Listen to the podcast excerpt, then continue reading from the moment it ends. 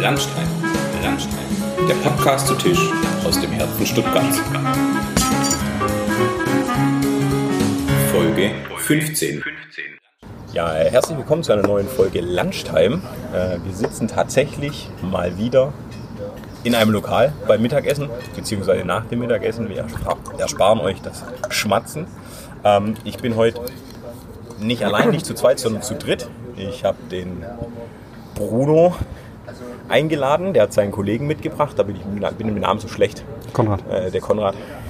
Konrad und Bruno. Eieiei, so, jetzt. Und der Konrad hat den Bruno eingebaut. Aber wir lassen das, wir sind ja live.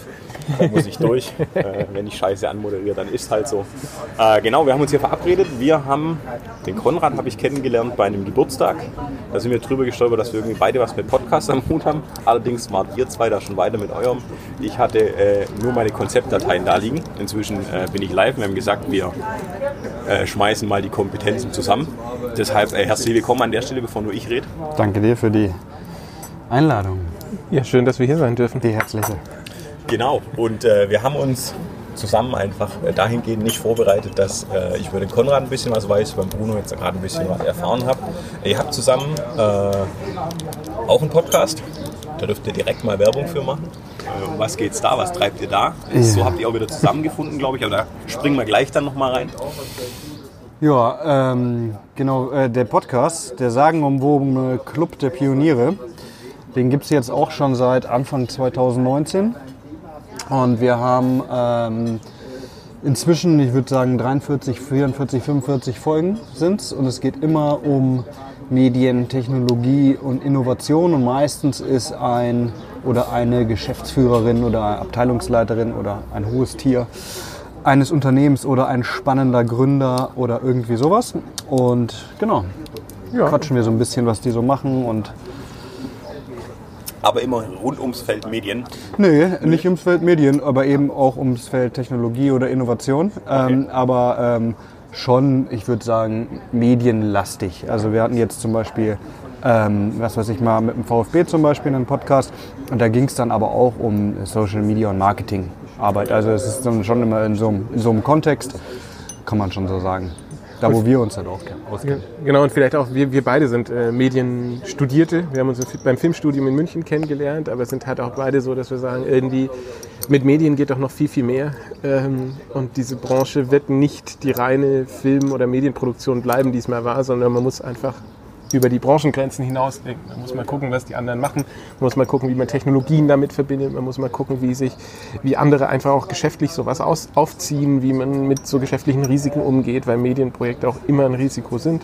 Und ähm, da können wir sehr viel lernen und ähm, hoffen doch unseren Zuhörern damit auch einen ganz ordentlichen Mehrwert zu geben. Genau. Sehr gut, du hast ja jetzt schon ein bisschen vorgegriffen, äh, was ihr beruflich so macht. Das hätte ich jetzt nämlich noch, noch schnell hinterhergeschoben, dass äh, der Zuhörer auch weiß, äh, mit wem er es so zu tun hat von, von dem Feld. Ich darf ja immer dabei sein, von dem her, ich bin inzwischen, glaube ich, einigermaßen bekannt äh, und treibe mich ja in vielen Feldern rum. Von dem her ist das auch nicht ganz so einfach zu beschreiben. Aber ihr seid beide Film-, Medienschaffend oder mal einer nach dem anderen. Was wäre die Core-Bezeichnung oder das Hauptberufsfeld aktuell oder Tätigkeitsfeld? Genau, ich habe hab 2014 die Firma Hawkins Cross gegründet und wir sind im weitesten Sinne eine Film- und Medienproduktion. Haben ähm, auf der einen Seite machen wir viel dokumentarische Sachen, Reportage, TV, Serie und so. Und auf der anderen Seite eben alles rund um Corporate, Werbefilm, Imagefilm und so. Genau, und wie der Konrad schon gesagt hat, gucke ich auch immer, dass es so ein bisschen weitergeht. Also ein bisschen weg von der reinen Filmbude hin zu neuen Ufern. Oder wie man das so schön sagt. Ja, und ich, Konrad, ich habe äh, vor fünf Jahren meine Firma Nomis Studios GmbH gegründet und habe da als Filmproduktion angefangen und dann aber sehr schnell gemerkt, dass das auf dem Wege eigentlich, also gerade im Spielfilmbereich, wenn man da wirklich ein nachhaltiges Geschäftsmodell aufbauen will, so klassisch, hey, ich mache ein Projekt und daraus wird eine Unternehmung, dass man da eigentlich gar nicht so viel ähm, ja, dass, dass, dass das in der Filmbranche, in der Medienbranche ein sehr hohes Risiko ist und ziemlich schwer ist. Und dann habe ich mich zum einen damit befasst, wie man das unternehmerisch eigentlich in den Griff kriegen kann und zum anderen, wie man auch die Filmbranche mit anderen Branchen irgendwie verbinden kann. Ähm, und genau, daraus wurde, dass ich mittlerweile unter anderem wieder Student bin ähm, und Wirtschaftsinformatik an der Fernuni noch mache. Ich habe auch einen kleinen Lehrauftrag im Bereich Film Und ich schaue vor allem mit meiner Firma, dass wir unternehmerische Konzepte auf die Beine kriegen. Und eins davon ist jetzt gerade das, zum Beispiel das Projekt PAKU, wo wir finanzielle Bildung für jedermann ähm, ermöglichen wollen. Ähm, oder, und ähm, genau, da bin ich also gerade aus der Filmbranche raus, ganz konsequent auf dem Weg. Wie kriegt man dieses Medien-Know-how unternehmerisch genutzt? Sehr gut, äh, auf jeden Fall spannend. Ich glaube, wir haben, äh, wo wir uns kennengelernt haben, in der Küche auch in der Richtung äh, gesprochen ähm, was die Welt so bereithält. Und der gemeinsame Freund, äh, der auch schon Podcast-Gast war, lustigerweise an der gleichen Stelle, äh, wir sitzen mal wieder in Stuttgarter Steffele, äh, der Max Schmierer. Äh, an dieser Stelle Grüße an den Koch äh, Vadim. Grüße an den Koch Vadim, der hat uns einen sehr leckeren äh, Gruß vor unseren Fleischküchle geschickt. Genau, und an unseren Kellner Marius. So, und, und Sina, hier ist die andere. Silke, glaube ich. Silke. Silke. Ja, wir, wir, wir grüßen Sie wir machen alle. ein bisschen Name-Dropping, was wir hiermit getan haben. äh, aber äh, wir werden hier super freundlich versorgt und äh, das Essen war auch sehr lecker. Ähm, unbezahlte Werbung sage ich gleich dazu, bevor ich Ärger kriege. ähm, aber der Max hat damals eine relativ steile These aufgestellt, als wir hier saßen, hat gesagt, also er glaubt eben, dass in dem ganzen Medienumfeld oder Agenturumfeld tatsächlich auch Berufe, mit denen man gar nicht so rechnet, äh, wie beispielsweise einen, einen Texter durch die Digitalisierung eher ersetzt wird, wo man denkt, das ist eine kreative Arbeit, aber er sagt eben, mit der ganzen Google-Optimierung etc. kann halt nachher es eigentlich sein, dass es äh, eine KI besser kann als ein klassischer Texter. Wie seht ihr so ein bisschen das Feld, weil ihr auch sagt, ihr wollt so ein bisschen raus aus der reinen klassischen Filmklitsche oder Werbeproduktion? Wie, wie wird, wird, sich das ganze Spiel verändern? Also ich glaube, da, da, muss man immer echt aufpassen. Also manche Sachen kannst du mit Sicherheit automatisieren, mhm. aber jetzt zum Beispiel äh, ähm, in, in meinem Beispiel ist, die Jobs, die ich kriege, die kriege ich in, in der Regel nicht, weil ich eine Ausschreibung gewinne oder weil wir keine Ahnung, jetzt besonders günstig sind oder was auch immer, so, sondern weil das halt People-Business ist. Mhm. Weil die Leute Bock haben, irgendwie mit mir zu arbeiten oder meine Mitarbeiter gut finden oder was auch immer. Mhm. Ähm, und wenn du jetzt mal auf LinkedIn guckst, da wirst du ja zugespammt von irgendwelchen, was weiß ich was, Coaches oder ähm, gibt es ja auch jetzt Unternehmen, die quasi äh, Content in Massen anbieten und sowas. Das geht natürlich immer, aber ich glaube, das geht nur in einem gewissen Sektor, in so einem Niedrigpreissektor. Ich kann mir nicht vorstellen, dass jetzt ein, keine Ahnung, mittelständisches Unternehmen XY sagt, so, wir brauchen jetzt den, keine Ahnung, machen jetzt einen neuen Rollout und wollen einen Imagefilm und zwölf Produktvideos und so und dass die dann über eine Werbung, die sie auf LinkedIn geschaltet kriegen, was weiß ich, was 150.000 ausgeben, irgendwie anonym, ohne die Leute zu treffen oder so. Also kann sein, dass das passiert, aber ich glaube es nicht. Ich glaube, das ist immer noch sehr starkes People-Business und wird es auch sein. Und ich glaube, glaub, vielleicht auch zu diesem Automatisierungsgedanken ist es ja abgefahren, weil auf der einen Seite ähm, wird Bewegtbild und Medien immer mehr gebraucht, mehr denn je. Und ich glaube, dass dieser Trend auch noch viel, viel weiter geht, weil einfach niemand an Kunden, an, an egal welche Zielgruppe du mit deinem Unternehmen hast, mehr ähm, Sachen lesen möchte oder eine Zeitung aufschlagen. Das muss Video sein, das geht sofort in den Kopf. Und auf der anderen Seite gibt es aber doch diesen Anspruch, wir wollen möglichst viel, möglichst billig. Und mhm. ähm, da muss man auch gucken, glaube ich, in welchem Job. Also wie Bruno gerade sagt, diese Projekte zu konzipieren, da eine Strategie dahinter aufzubauen, die Unternehmensziele zu verstehen, eine Perspektive zu stiften. Ich glaube, das wird immer mehr und immer wichtiger. Und ich glaube, so einzelne Tasks wie Texten oder auch die Kameratechnik hat einen Riesenschritt gemacht. Also in jedem Bereich gibt es Riesenschritte nach vorne. Früher, vor, vor zehn Jahren, hast du schneiden müssen auf Matzen, wo die, die in irgendwelchen Schränken waren. Du hast von Band auf Band kopiert und, und äh, das hat irgendwie eine Million gekostet, so ein Ding einzurichten. Hast du heute nicht mehr. Und da, in dem Bereich wird es immer enger, aber ich glaube, diese, dieses Kernkonzipieren, das mhm. bleibt. Ich glaube, ich würde da nochmal sogar was ergänzen. Ich glaube, dass wenn du so eine KI hast, das kann dir gut zuarbeiten. Mhm. Um nochmal bei diesem Beispiel mittelständisches Unternehmen zu sein, sagen wir mal jetzt, die machen Schrauben oder sowas. So, und dann hast du vielleicht eine KI, was dir deine Analyse macht. Welche äh, anderen Schraubenunternehmen äh, performen besonders gut auf Social Media? Warum ist das so? Was haben die für Hashtags? Was auch immer, all sowas. Ja, ähm, aber der Typ oder die Gruppe, die sich dann was überlegt, vielleicht auf Basis der Daten, so, aber das sind, glaube ich, immer Menschen. Und was, was ich auch letztens gesehen habe, das fand ich auch ganz interessant, das kannte ich jetzt tatsächlich gar nicht. Ich weiß auch nicht mehr, wie sie heißt, die Software. Das ist sowas wie, ähm, keine Ahnung, sowas wie Shutterstock, so eine, so eine Stock-Footage-Plattform, wo du dann eingibst, was du willst. Also sagen wir mal, du bist ein Tourismusunternehmen und du willst einen Film, äh, 30 Sekunden oder sowas, ähm, was, für ein, was für eine Stimmung, keine Ahnung, Beach und Party und sonst was. Und dann kriegst du halt einen fertigen Film mit Stock-Footage drin, mit Musik, mit allem Scheiß, mit Texteinblendung, kannst auch deine eigenen Texte reinschreiben. Logo, wenn du halt nur den Anspruch hast, möglichst viel Content rauszuballern, dann ist das mit Sicherheit gut. Aber ich glaube, der Trend geht ja eher so ein bisschen, zumindest bei einigermaßen großen Unternehmen dahin, Qualität zu machen. Ja, also nicht mehr nur Content, Content, Content, sondern irgendwie Story first. Genau, also tatsächlich würde ich da äh, mit unterschreiben wollen an der Stelle eure Ausführungen, weil ich tatsächlich glaube, man stolpert ja immer drüber und in verschiedenen Feldern, aber gerade bei der Digitalisierung, ich glaube, dass es nachher ähm, der richtige Mix ist. Also ich glaube, äh, die Tools, die es gibt, du hast ein bisschen, ein bisschen an, angeschnitten, ähm, erweitern die Möglichkeiten, aber ich glaube, äh, nur digital wird es nicht geben, nur autonomes Fahren wird meiner Meinung nach auch nicht geben. Äh, weil das normale Fahren auch einen Charme hat. Jetzt haben wir durch die Corona-Zeit ja auch so ein bisschen äh, Verschiebung ins Homeoffice. Da haben viele auch vielleicht begriffen, dass das funktionieren kann. Ähm, wir haben jetzt ein, zwei Projekte an anderer Stelle angefangen, äh, wo Personen integriert sind aus Italien und Portugal und da war ein Skype-Call, zwei Skype-Calls und dann wirklich mit den ersten Lockerungen nach Portugal geflogen, letzte Woche in Italien gewesen. Ähm, ist einfach noch was anderes, so mhm. face to face. Also ich glaube schon, dass man vielleicht den Mix verschieben kann und sagen, man kann manche Sachen, man muss da nicht vor Ort sein, sondern kann man es dann über Skype machen, wo sich vielleicht viele gewehrt haben, ein Stück weit, wenn wir gerade vom Mittelständler sprechen. Ähm, aber es ersetzt es nicht und ich glaube, kann auch eine Chance sein, dass das tatsächlich auch ins Bewusstsein gerade rutscht, dass nur digital, nur von daheim mhm. irgendwie auch nicht so geil ist. Mhm. Und ich glaube, man muss sich mit dem Digitalen auch immer bewusst machen, das Digitale macht nur das, was Menschen machen. Also was Menschen ja. dem sagen. Kein ja. Computer ist intelligent. Auch eine KI lernt nur das, worauf man sie schult.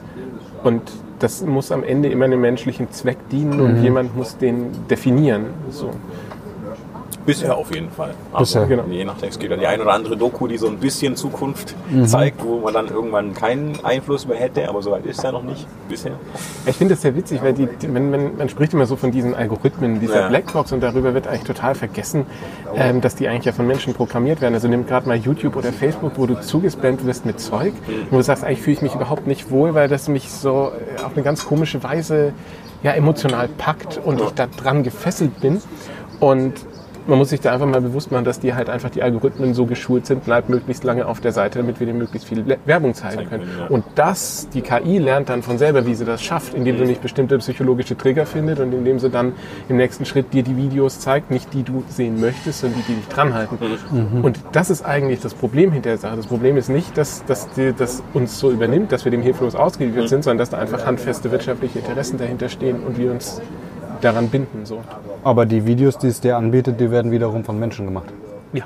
Genau, also das geht dann ja, ja alles Hand in Hand und dann irgendwie so Clickbait-mäßig die, die Cover und so, die dich dann ziehen, so irgendwie, der Zwerg kämpft gegen Riese oder was auch immer hier dann so angezeigt wird. So, ja. Und ähm, ja, das stimmt schon. Ja, ich habe letztens angefangen, äh, mir Rosins Restaurant, auch, auch interessant, äh, anzuschauen. Und jetzt kriege ich überall Kochscheiße. das ist überall. Ich hatte einen krassen Moment, ich hatte einen krassen Moment, bis auf die Tage und ich frage mich, ob das Zufall ist oder ob das wirklich in unsere analoge Welt geht mit dem Marketing. Ich hab, äh, mir hat jemand empfohlen HelloFresh. Mhm. Daraufhin habe ich auf meinem Computer HelloFresh aufgemacht, habe mir das angeguckt, tadam, habe mir kurz darauf ein Buch bestellt bei Hugendubel, nicht mal bei Amazon, bei, bei einem anderen Online-Händler. Dann lag in dem Umschlag ein HelloFresh-Gutschein drin. Und kurz darauf bekomme ich auf YouTube Werbung für HelloFresh. Und ich bin mir nicht sicher, ob diese Werbung nicht tatsächlich auch im Analogen auf mich getargetet war, weil ich das vorher da aufgerufen hatte. Das kann sein, ja. Wäre ja ein guter Mix. Mhm. Mhm. Aber hallo. Ja, ja, ja habe auch schon mal einen gehört, der gemeint hat, so äh, TV-Werbung, naja, kostet so viel und nicht tot. Ich glaube, also das glaube ich tatsächlich nicht, weil ich halt glaube, eine geile TV-Werbung mit der passenden Second-Screen-Applikation kann halt viel wir wirkungsvoller sein, als sie vielleicht damals war, weil du halt gleich dein Smart, also ich bin schon so ein, so ein Dude, der sein Smartphone schon oft in der Hand hat, vielleicht auch mal so ein bisschen bisschen zum Leiden meiner Gesprächspartner, mhm. wenn es einen ablenkt, aber tatsächlich, jetzt nimmt es gerade auf, von dem her bin ich sicher. Äh, Aber äh, von dem her glaube ich, dass es fast sogar noch mächtiger ist, wenn du eine richtig gute TV-Werbung jetzt machst, obwohl es klassisch ist, äh, auch geil sein kann. Aber du hast vorhin angeschnitten, dass du angefangen hast mit Spielfilmen da vielleicht nochmal hinzukommen.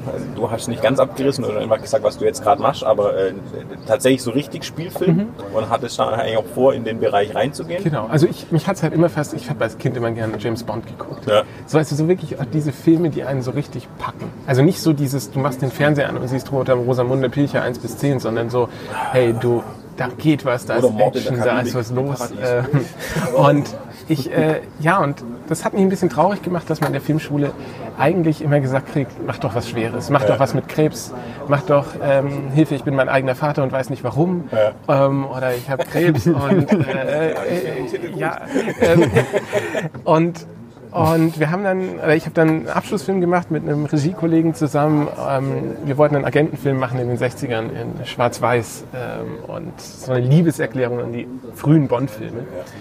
Und haben den gepitcht und zwei von unseren drei Profs haben gesagt, oh, macht diesen Film nicht, macht was, macht was Schweres, macht irgendwas, macht irgendwas Wichtiges. Aber ihr habt ja keine Ahnung, wart ihr selber mal Agent? Nein, also könnt ihr so einen Film nicht machen. Dann haben wir den gepitcht vor einer Redakteurin vom Bayerischen Rundfunk, die uns gesagt hat, ja, es klingt gut, aber ich traue euch das nicht zu.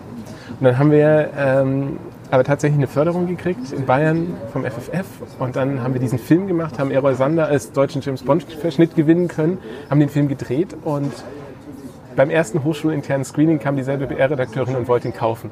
Und der Film hat dann also eine riesen Festivaltour gemacht, TV, Preise gewonnen, rauf und runter. Und das war für mich so Initialzündung zu sagen, okay, ähm, aus irgendeinem Grund geht es in Deutschland nicht, das zu machen.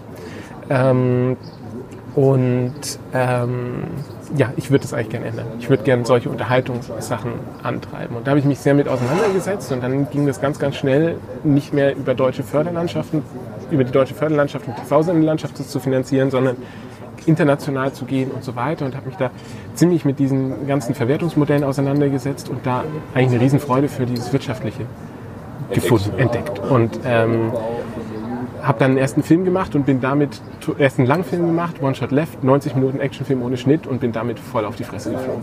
Weil der war klein vom Budget, war am Markt vorbei produziert, so alles, was du als junger Unternehmer falsch machst.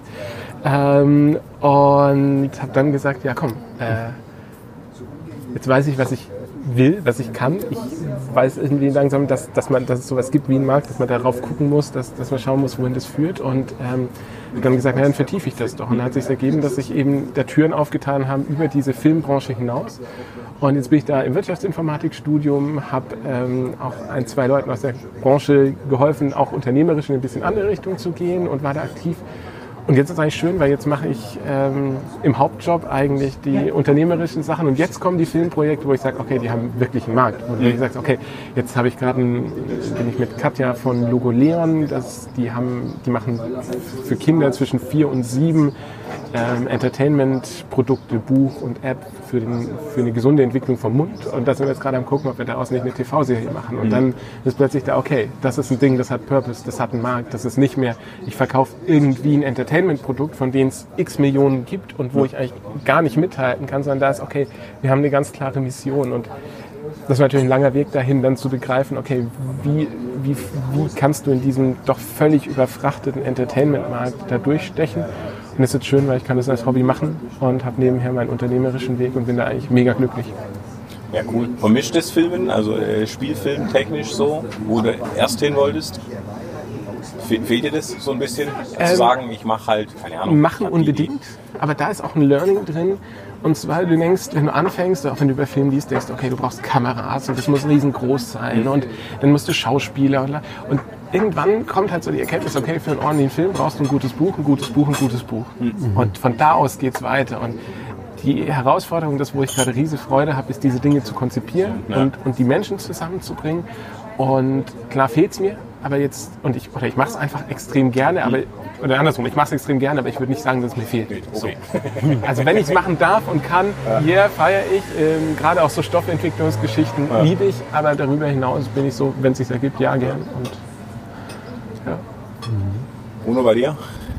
Werbefilm immer schon oder nee. nach, nach, dem Abschluss? Ihr habt zusammen studiert oder nee, nicht äh, zusammen in dem Sinn, mhm. sondern unterschiedlich Zeit, weit, als aber ich fertig war, hat der Konrad angefangen. Ja. Genau, wir haben uns einmal damals bei meinem Abschlussfilm. Ich habe ja auch ähm, szenisch Film quasi habe ich studiert, aber habe dann relativ schnell Werbung gemacht und habe eigentlich immer als, oder als festangestellt dann als Creative Producer gearbeitet. In München bei einer relativ großen Bude irgendwie mit nicht, 25, 30 Mitarbeitern. Und ähm, wurde dann so ein bisschen ins kalte Wasser geschmissen quasi. Da hat der, der Chefproducer dann quasi gekündigt und dann war ich halt der ja, gut, das ist genau, so mehr oder weniger so, ja. Ne, und dann hatte ich halt relativ viele Kumpels in äh, äh, Barcelona. Und ähm, der Hannes damals, der Chef halt, hat dann gesagt, der Mensch, er würde halt irgendwie gern so einen spanischen Rollout machen. Und dann habe ich gesagt, komm, pass auf, wir machen einen Deal. Ähm, ich baue dir da die Bude auf, hol da meine Kumpels rein, so irgendwie, sprechen Deutsch, Spanisch, was auch immer, die sind da vernetzt, die machen auch Film und so, und dann gehe ich nach Barcelona. So, da hatte ich noch keine Freundin, so, da war das geil irgendwie, so dachte ich dann, da hocke ich da in Barcelona und mache schön Producer. Und ähm, dann haben wir das halt alles gemacht und irgendwie hat sich das, hat das dann aber nicht geklappt. Also die Firma gibt es immer noch in, in Barcelona, aber ich bin halt nicht hingegangen. Und dann ähm, habe ich gesagt, okay, alles klar, jetzt habe ich da halt eine Bude aufgebaut, so mache ich das gleiche jetzt nochmal für mich selber. So, und dann ähm, habe ich, äh, genau, habe ich 2014 mich selbstständig gemacht. Genau, und hatte, ähm, hatte dann parallel, also ja, also diese Selbstständigkeit, ich habe, ähm, das ist jetzt ein kleiner Schwenk irgendwie, so, aber es ist ganz, ganz, ganz witzig eigentlich, weil wir haben halt äh, bei der, bei der Firma bei Fiction habe ich immer auch relativ viel so Castings betreut und so und bei, keine Ahnung, Summe X an Leuten gebucht, die, die Woche halt so. Und ähm, das, je nach Agentur, du kennst ja selber, läuft das ja so, was weiß ich, du kriegst 20 Prozent äh, vom Talent und 20 Prozent vom Kunden oder was auch immer. Und dann habe ich halt dann äh, äh, meine eigene Casting-Agentur damals 2013 gegründet so äh, Kittens and Vikings. Und äh, die gab es tatsächlich auch drei Jahre und ich hatte am Ende irgendwie 500 Leute in der Kartei und so. Und äh, geplant war es, das als Modelagentur zu machen. Und ich habe tatsächlich in all dieser Zeit kein einziges Model vermittelt, sondern, sondern, sondern halt nur Trash-TV. Aber das war halt richtig geil. So, also so RTL 2 Serien waren das so, da haben mich dann angerufen so und haben halt gesagt, ähm, hey, wir brauchen was weiß ich was, ähm, 15 Singles und drei Typen mit langen Haaren. Und dann äh, hatte ich da halt so ein System und dann habe ich denen halt am Ende 15 Singles und drei Typen mit langen Haaren hingeschickt. Ähm, und das war so meine erste Berührung mit der, mit der Selbstständigkeit und das war ganz witzig. Aber irgendwann wurde es dann zu trashig. Und genau, dann ähm, jetzt habe ich ein bisschen, äh, ein bisschen Schweif gemacht, nee, und nur Werbung. Nee, also Doku eigentlich war immer so Doku. Auch Trash-TV. genau. Nee, Doku war eigentlich immer so mein. Ich habe immer Dokus geliebt Okay. und habe meinen Debütfilm damals sogar noch gemacht, 2014. Das war das erste Projekt in der Selbstständigkeit. Das war eine lange Doku. Ähm, aber habe dann relativ schnell in diese, in diese Werberichtung gerutscht und eben mit, haben halt beides halt immer verfolgt, Doku und, und Werbung. Genau. Aber allgemein Doku oder da ein spezieller Bereich? Ja, ja, also ich habe immer gesagt, ich mache Musikdokus. Also das war auch so. Mein erster Film war, ähm, also die lange Doku war halt über ähm, Straßenmusik in Europa. Ich habe 2010, das war im Studium sogar noch, habe ich eine 90 Minuten gemacht ähm, über äh, Hip Hop in Deutschland. Beautiful Struggle hieß der, der war auch ganz gut. Ja, auch in Stuttgart ein paar Leute waren dabei. Und ähm, ach du, und dann für Sky die Serie zum Beispiel, die wir gemacht haben, da ging es um Street Art. Also, es- also die Filme, die ich mache, sage ich mal so, die ich jetzt als in Anführungszeichen Regisseur mache, das ist halt immer irgendwie Urban so oder Musik. Aber jetzt, wenn wir, wir produzieren jetzt, was weiß ich, für Kabel 1 oder so, das ist dann halt jetzt, äh, hat dann nichts mit Musik zu tun. So, das ist halt Kundenauftrag, so, ja. Und Geld verdienen, das ist ja, inzwischen ist es ja zum Glück äh, kein Hobby mehr, sondern ein, ein Beruf, so, aber einer, der viel Spaß macht. Oft. ähm, nicht immer, ja. Jetzt weiß ich gar nicht, ob ich auf deine Frage geantwortet habe, aber ist ja wurscht, habe ein bisschen, bisschen rumgelabert. In, in, in, in Summe schon. Genau, ja.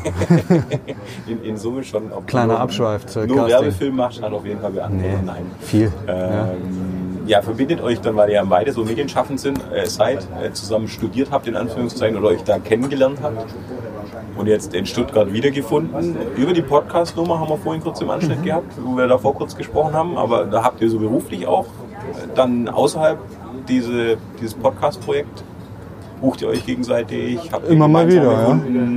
Ja. So ein bisschen, ja. Immer Und es wächst wieder. auch immer weiter zusammen. Also das ist eigentlich so, so ein Ergebnis von dem Podcast, auch wo wir jetzt gerade gucken, wie wir, wie wir den nicht, also wie wir uns da einfach ja, als, als Team auch weiterentwickeln können. Und Club der Pioniere ist ja auch ein sehr schöner Name. Also Mhm. da kann man drunter durchaus was machen.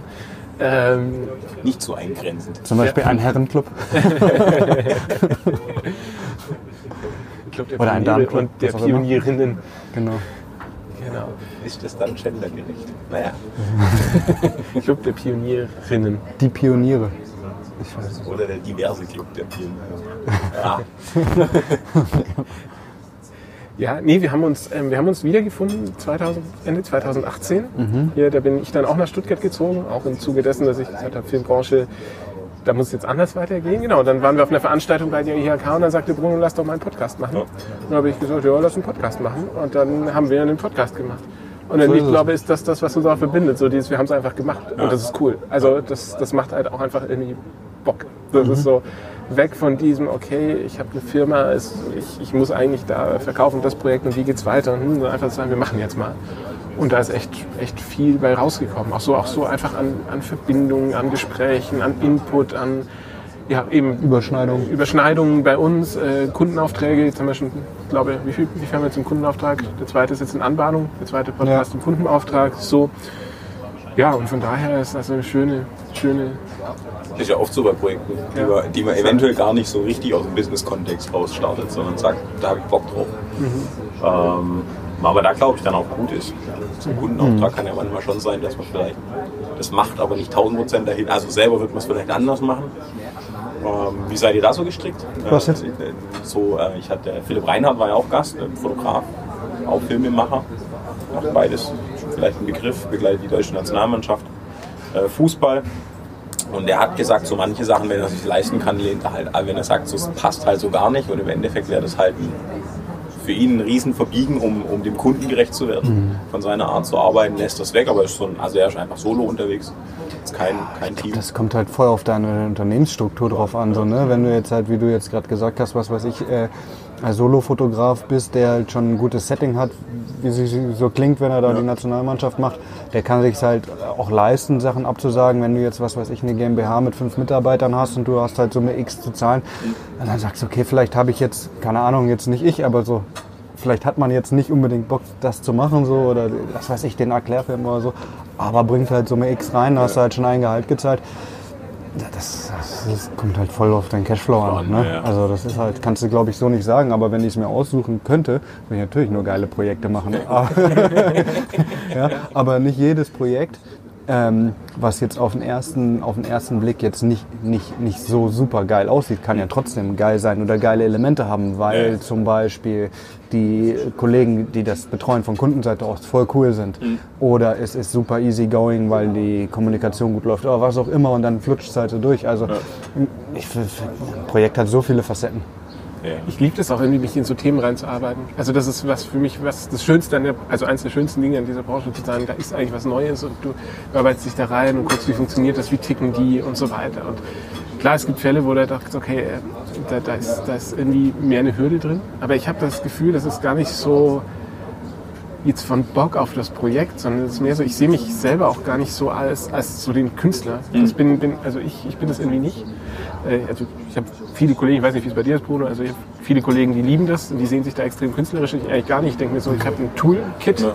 und aus diesem Werkzeugkasten kann ich da was anbieten, wo ich einfach Werte irgendwie schaffen kann.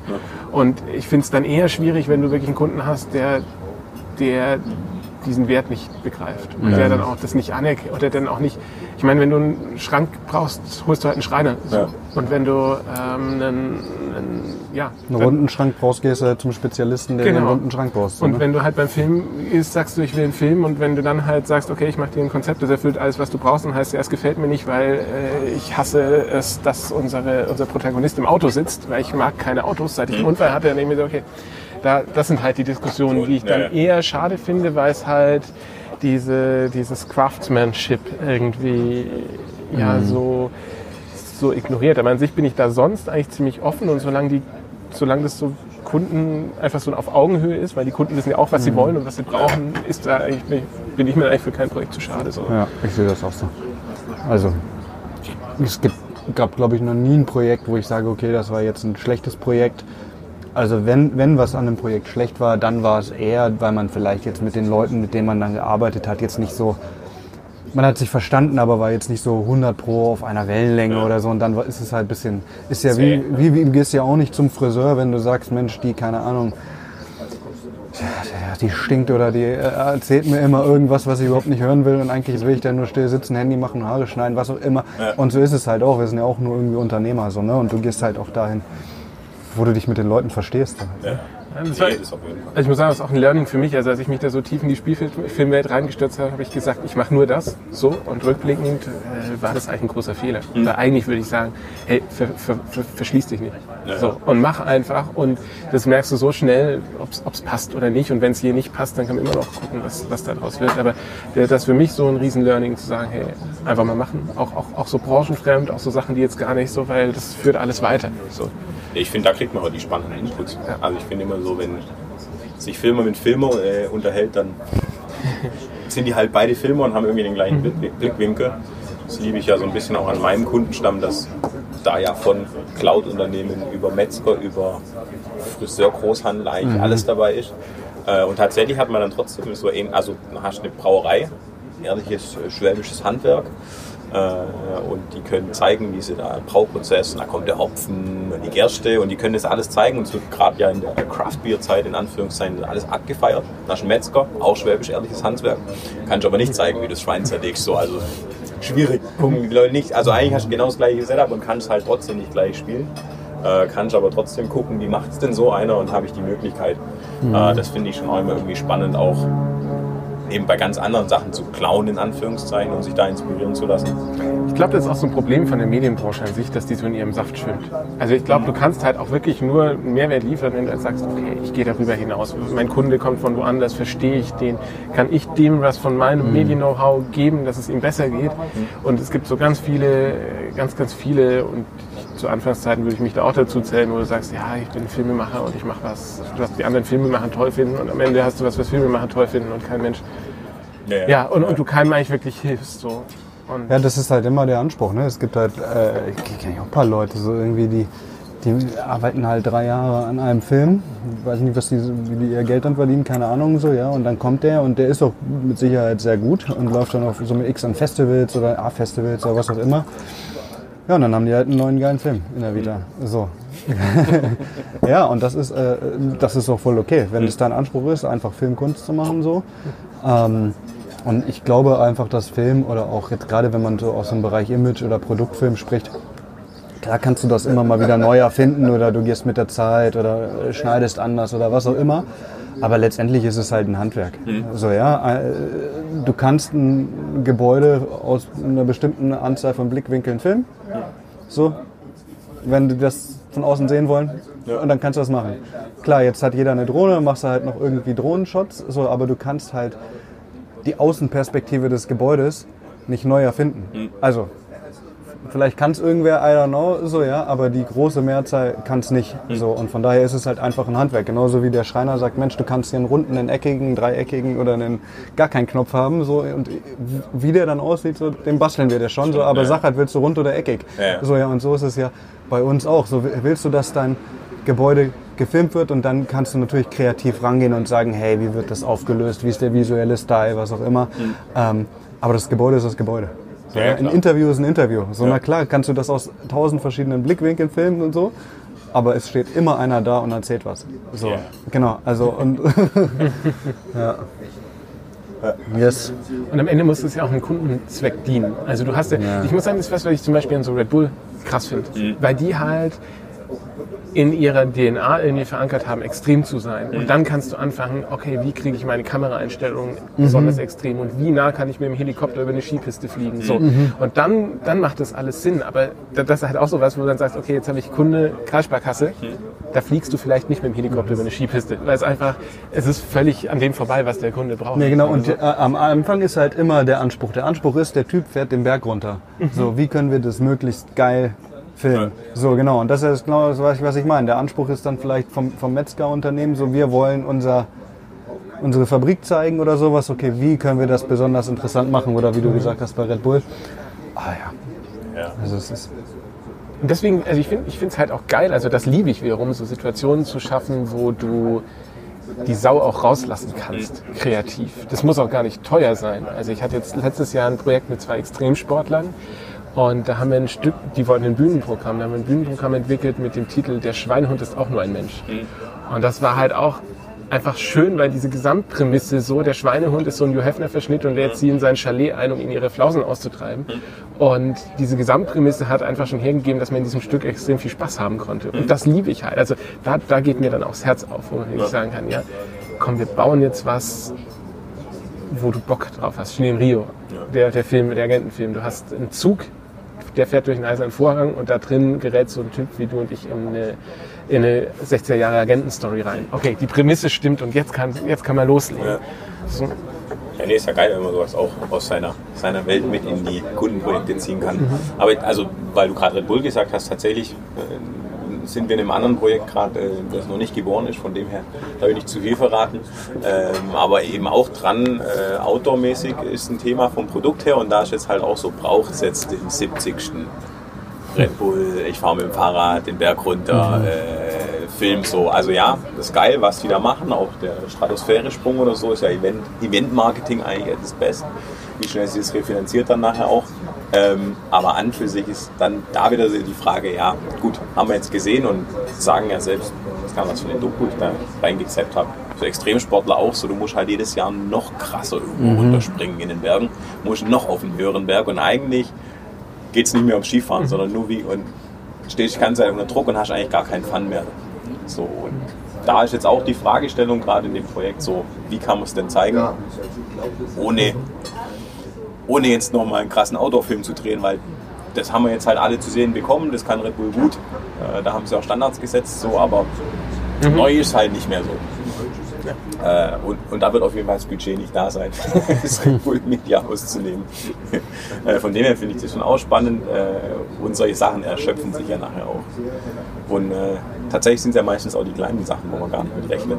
Und das, was ich da sehr witzig finde, ist, es ist immer menschlich. Es ist immer eine menschliche Geschichte. Du kannst die, die, die, die kleinste Geste irgendwie wertvoll machen, emotional, wenn du, wenn du wirklich einen, deinen Menschen, deinen Kunden verstehst. So.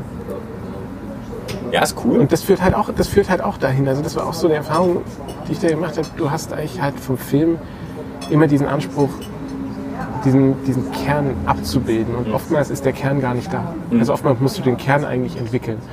Und ja, und das ist auch so ein Grund, wo ich sage, hey, ich, ich mag es eigentlich noch einen Schritt hinter die eigentliche Produktion zurückzugehen, dass du sagst, ich habe jetzt wirklich geschafft, das Vertrauen, das wir beim People's Business, wo du wirklich mit dem Kunden sagen kannst, was möchtest du jetzt wirklich zeigen? Was liegt dir am Herzen? Wo stehst du gerade? Was, wovor hast du vielleicht auch Angst? Aber was darf man auf keinen Fall machen? So, und wenn man das von Anfang an klar hat, dann kann man halt danach irgendwie richtig hochbauen. Ja, schön. Jetzt, äh, ich gucke ein bisschen parallel mit auf die Uhr, äh, weil der Bruno hat einen Anschlusstermin. äh, der bremst sozusagen unsere Gesamtdauer ein. Sonst würden wir hier noch fünf Stunden reden. Dann nochmal eine Weißweinschorte bestellen. Bestimmt noch einen Gruß aus der Küche. Aber ähm, wir haben es eigentlich ganz geil umschifft, äh, äh, das Thema Corona, aber äh, weil es ja doch omnipräsent ist, aktuell immer noch, auch wenn das Gefühl dann die Menschen doch wieder vergessen, dass es da ist. Äh, Ich war jetzt in Norditalien, es war schon auch spannend, wie die das so intern dort sehen. Auch gesagt, es ist irgendwie sind 50 Kilometer Luftlinie entfernt. Bei ihnen war eigentlich so gut wie gar nichts. Und sagen auch in der Zeit, wo in Bergamo da die Post abging, es war so für die auch so, ja, weil sie sagen so, es ist auch nicht logisch zu erklären, warum es da ist, weil da ist jetzt nahezu auch Neuinfektionen nahe Null, wo sie sagen, so, warum ist da so, wissen sie nicht. Aber wie seid ihr so durch die, die Zeit gekommen und, und sind, gestaltet sich das Jahr 2020 trotzdem einigermaßen? Also ich muss sagen, als es angefangen hat, wir hatten einen relativ großen TV-Auftrag mit irgendwie zwölfmal Reportage und so. Und das hat sich im März dann erledigt. Und das Okay. war halt schon bitter, Ja. Weil klar, du kannst nicht mit Leuten drehen und viele Sachen gingen dann einfach nicht und sowas. Ähm, das war bitter, das hat so ein bisschen die Jahresplanung gesprengt, aber ähm, es hat sich für mich herausgestellt, dass es sich auf jeden Fall, oder es hat sich gezeigt, dass, dass ich ganz gut vernetzt bin und dass sich das rentiert. Weil, ähm, also ich, ich würde sagen, wir haben sehr gut zu tun. So, und auch haben sich ganz viele neue Sachen ergeben. Ja, jetzt mit Sicherheit nicht so gut wie vorher, also, also wie es geplant war. Aber ähm, wir, wir halten uns gut über Wasser. Ja. So halt, ne? Also und das äh, passt schon. Ja. Ja, genau. Auch, und was, was für mich interessant war, war so also dieses, ähm, ja, ja, dieses, ich bleibe bis 22 Uhr im Büro, das mache ich schon lange nicht mehr so, ja, das ist durch so, aber ähm, Aber sonst bin ich halt nie um 15 Uhr oder so mal nach Hause gegangen. Und das hat sich jetzt so ein bisschen eingestellt. Ich mache halt, mach mir so ein, so, ein, so ein Zeugs gemacht, was mache ich heute? So, und wenn das durch ist, gehe ich halt. Und wenn es dann halt drei ist, dann gehe ich halt um drei. So, und das finde ich ganz cool und das will ich eigentlich auch gerne äh, beibehalten. Und, und für die Leute, die mit mir arbeiten, natürlich auch, nicht nur ich. Gut, wenn man Chef ist. Nee, aber den Moment hatte ich lustigerweise auch April, April Mai. Also bei mir gestaltet sich Ja. ähnlich, sind schon ein paar Sachen weggekippt wegen Corona, aber es kamen eben auch ein paar Sachen wegen Corona. Von dem her hält sich nicht die Waage, aber ist ganz in Ordnung. Aber da war auch so, April, Mai war ich äh, seit langem mal wieder relativ regelmäßig auf dem Rad. Weil ich mir dann irgendwie auch rausgenommen habe, so um, um halt mal um zwei kurz sozusagen zu sagen, okay, ich setze mich, ist gerade nicht viel, ich setze mich drauf und dann bin ich halt mal drei Stunden nicht erreichbar. Äh, und wenn du danach sagst, ja, das Büro ist gerade schmal besetzt, hinterfragt es auch keiner mehr großartig. Ja. Und eigentlich dämlich, weil du könntest immer so gestalten. Ähm, ist aber tatsächlich im Juni, Juli jetzt bei mir sogar wieder so ein bisschen eingebrochen. Also ich war lang nicht mehr so viel auf dem Rad, weil der Schreibtisch irgendwie doch wieder voller geworden ist, was ja gut ist an der Stelle. Also da kann ich mich nur anschließen. Hat es, glaube ich, äh, andere Branchen anders erwischt oder gerade ein Veranstalter, mit dem ich jetzt zusammengearbeitet hätte, der macht so Sportevents und Messebau. Das ist schon so, bitter dann, ja. Das sind zwei, zwei Felder, die irgendwie ganz, ganz radiert wurden. Äh, ich glaube, der hat nicht so eine schöne Zeit, aber äh, von dem her will ich da auch gar nicht klagen. Aber tatsächlich hatte ich auch den Moment und konnte ihn nicht ganz halten. Von dem her äh, bleibt da dran. Ja, nee, bei mir war es, äh, also auch, ich, bei mir teilt sich das ja so ein bisschen in äh, klassische, klassische Aufträge und, Ja. äh, und äh, die Sachen, die ich unternehmerisch vorantreibe. Und Die Aufträge sind auch weggebrochen dann ähm, für, die, für die Monate. Ähm, aber ich hatte in der Zeit Luft, meine unternehmerischen Ambitionen da voranzutreiben und das trägt jetzt Früchte. Und das ist der Wahnsinn, weil es jetzt so aussieht, dass wir den Rest des Jahres, ja, dass ich, dass ich da jetzt mich rein, reinwerfen kann und da dann auch was zurückkommt und das ist natürlich toll. Ist so. Und hat riesen, riesen, ja, Und du kannst mehr studieren. ich kann mehr studieren, genau. Ja, das auch noch. Beziehungsweise die haben mir meine Prüfungen verlegt. Ich bin ja an der Fernuni, das mache ich ja so nebenher. Ja. Und die haben mir im März dann auch die Prüfungen abgesagt und nach hinten gelegt. Das heißt, das hat es auch durcheinander gewirbelt. Sozusagen. Genau, die, Klausur, die Klausuren sind Präsenz. Kann ich an der Stelle große Werbung machen für die Fernuni Hagen. Für jeden, der halbwegs strukturiert ist und vielleicht auch ein bisschen älter. Mit 20 wäre das jetzt nichts für mich gewesen, aber wenn du weißt, wofür du es machst, ist das ein super geiles Format, was auch Okay. neben Beruf her super geil funktioniert. Gab es da irgendwelche Umstände? Weil ich ja auch unterrichte an der DHBW und wir haben jetzt äh, das Semester komplett Online-Unterricht gegeben, was schon so ein bisschen Mhm. strange war, so acht Unterrichtsstunden nur vor der Webcam zu sitzen. Es ging. Ja. Äh, ich weiß nicht, wie es für die Studenten war, das müssen die bewerten. Ich unterrichte ja auch noch. Ja. Habe das auch online jetzt gemacht. Ja. Das war zum Kotzen, blöd gesagt. Weil, weil äh, wenn du Film unter, also ich mache da Medien, Ja. so einen Mediengrundkurs und das ist halt so geil praktisch und es macht so Spaß und du kannst Witze und coole Geschichten äh, entwickeln und so. Also es ist richtig, richtig schönes Fach. Und dann halt hockst du vor einer Webcam, die haben alle ihre Webcam aus und redest eigentlich gegen eine Wand. Und, ja. Das ist traurig. Das ist noch nicht mal, ja, Ich mache es mit einem Kollegen zusammen, von dem her, wir haben wenigstens uns gesehen. ja genau.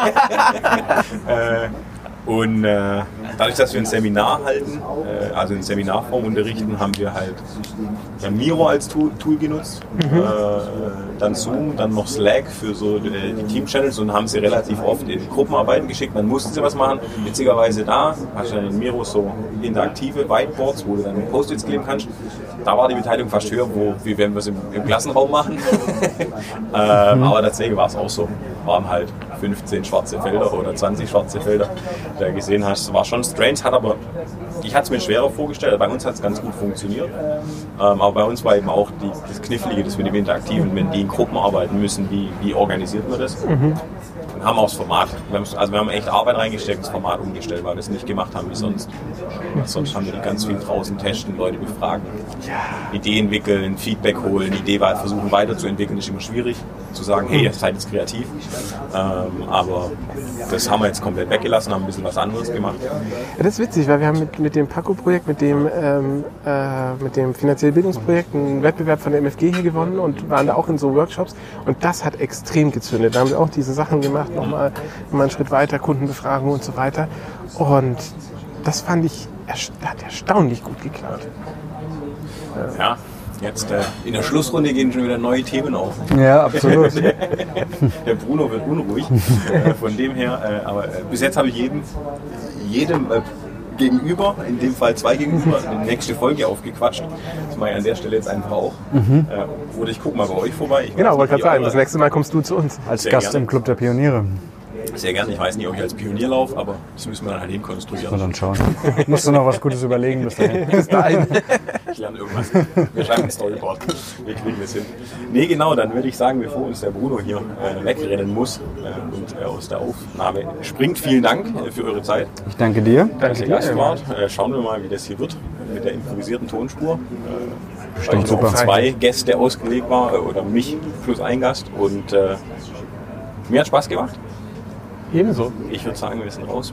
Bis zum nächsten Mal. Ciao, ciao. Bis dahin, danke dir.